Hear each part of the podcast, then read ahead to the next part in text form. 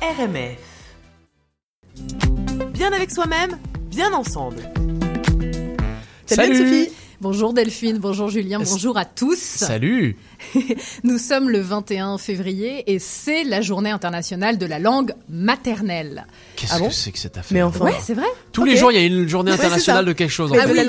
Il y avait la journée de la radio, c'était jeudi à 8 jours, Oui. tu vois. Bon, bah voilà. bah, C'est tout ça, est... mais aujourd'hui c'est la journée internationale de la langue maternelle. Qui dit langue dit comme... Non, on ne rigole pas non, Si, Je ne je vais pas, pas. refaire une chronique sur les câlins. Non, non, la câlinothérapie. Qui dit langue dit communication. Ok. Et, et dans ma chronique Mieux-être, quoi de mieux que de vous parler de la communication non violente? Ah, alors, tout en préservant les différences euh, linguistiques, hein, bien sûr, hein, qui font de nos, nos langues maternelles une véritable richesse, la communication non violente, la CNV, comme euh, aiment l'appeler les thérapeutes, est une méthode qui vise à prévenir la violence et la rupture de dialogue avec les autres, mais aussi avec soi-même. Vous allez comprendre. C'est quelque chose que Ouais, ouais, c'est pas tu, facile euh, ton truc, là. pratiques. Euh, on, euh, J'essaye de pratiquer ça au quotidien assez régulièrement. Tu vas voir, la fin de ma chronique est assez drôle. mais c'est c'est pas facile, mais mais je m'entraîne. Mais je m'entraîne.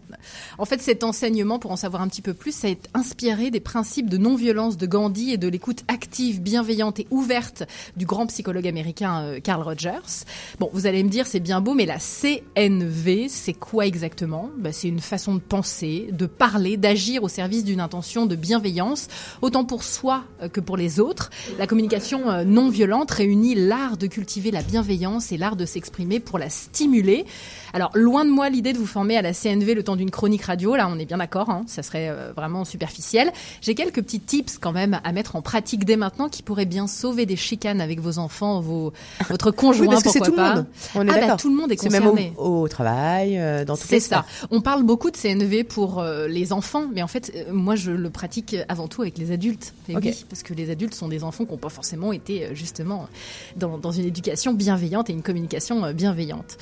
Première chose à savoir, stop à la fatalité et au déni. Il est primordial de formuler vos demandes en mettant en, valeur vos émotions et vos besoins. Oubliez les il faut, tu dois, on connaît tout ça. Là, on a toujours fait comme ça, c'est comme ça qu'il faut faire, c'est moi qui décide. Testez une toute nouvelle formule en quatre étapes.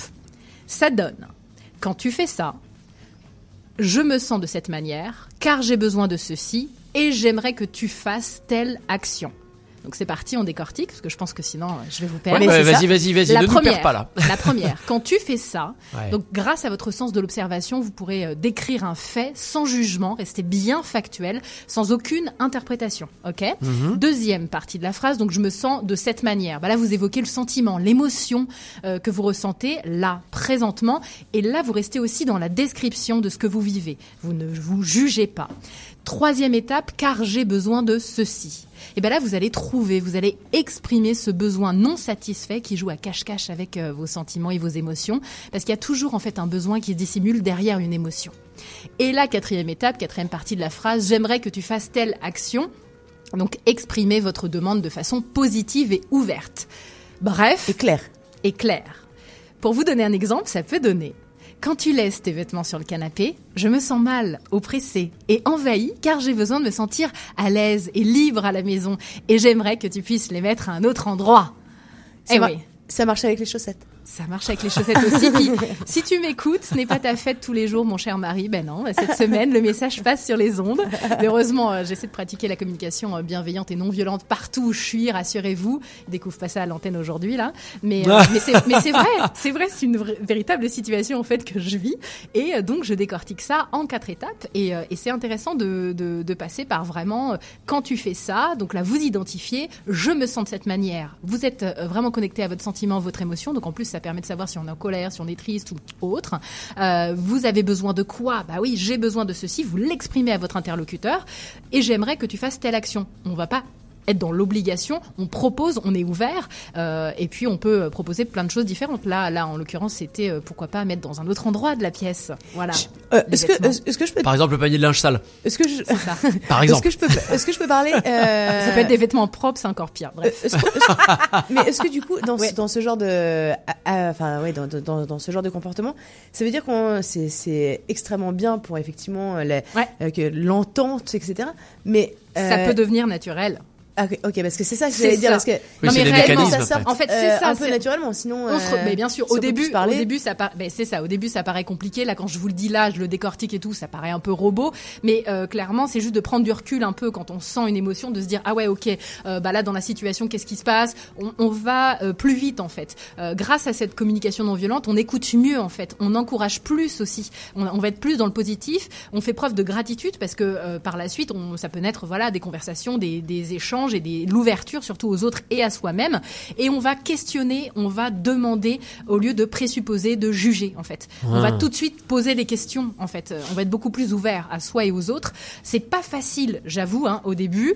Euh, c'est pas simple, mais entraînez-vous. Vous deviendrez rapidement des sportifs de la CNV. Je vous le dis. Moi, j'étais pas du tout convaincue il y a genre 8 ans quand on m'a proposé et quand on m'a parlé de ça. Puis je me suis formée à ça. Je me suis dit mais qu'est-ce que c'est que cette bande de, de fous là Clairement? hein. non mais soyons très honnêtes. Tu là. vas m'enlever mon, Et- euh, et- mon, mon, mon impulsion. En c'est fait. ça. Et en fait, cette impulsion, justement, elle est, euh, elle est top parce qu'on va l'identifier très très vite et cette énergie-là, on va la transformer en énergie positive si pour le coup, elle est un petit peu plus néfaste. Et euh, ça permet vraiment d'avoir un regard euh, différent sur les autres et puis mieux comprendre euh, parce que pour le coup, prenons l'exemple de mon mari, le pauvre, on va parler de son linge propre et sale d'ailleurs.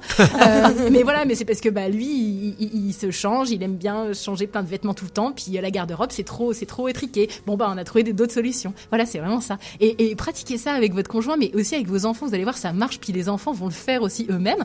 Puis les, les enfants aussi peuvent vous surprendre. Il y avait une thérapeute qui m'expliquait que elle, elle avait fait ça euh, avec euh, le- sa fille avait fait ça avec la maîtresse. La maîtresse était complètement complètement désarçonnée parce qu'elle savait même plus quoi dire, etc. Puis elle, elle, elle était même allée voir la petite fille en disant bah merci, c'était c'était beau quoi. Donc des petites leçons de, de vie comme ça avec des enfants de 5 ans là, ça, ça fait plaisir aussi. Ok, ton coup de cœur? Mon coup de cœur. Pardon, mon coup de cœur cette semaine, j'en avale ma, ma salive, est dédié à un très très bel ouvrage. Oui, mon coup de cœur cette semaine, c'est un très bel ouvrage bienveillant. On reste là-dedans, dans la bienveillance, dans la communication non violente. Euh, cet ouvrage donne tous les outils pour se reconnecter à son féminin sacré. Des rituels, des gestes, des expériences sont proposés avec douceur et délicatesse. Je vous mens pas, c'est vraiment top. L'auteur, la sorcière bienveillante Joséanne Sarrazin Côté, dont je vous ai déjà parlé, hein, vient de sortir ce petit bijou qui est intitulé Le grand livre du, féminin sacré. Un petit bijou, mais en fait c'est un énorme livre qui est bien imposant. Euh, Il y, a- il y a de quoi faire là. Vraiment, il est top, c'est très bien illustré. Il y a de Le magnifiques féminin photos. sacré, on peut juste en parler deux secondes Mais oui. euh, Le féminin sacré, c'est pour reconnecter avec ses énergies féminines. Elle parle aussi des énergies masculines. Elle s'adresse plutôt aux femmes et elle va donner euh, vraiment des astuces, des tips, euh, plein de choses pour réveiller cette énergie, pour être plus aligné avec euh, les cycles de la lune. On est vraiment dans l'ésotérisme pur et dur.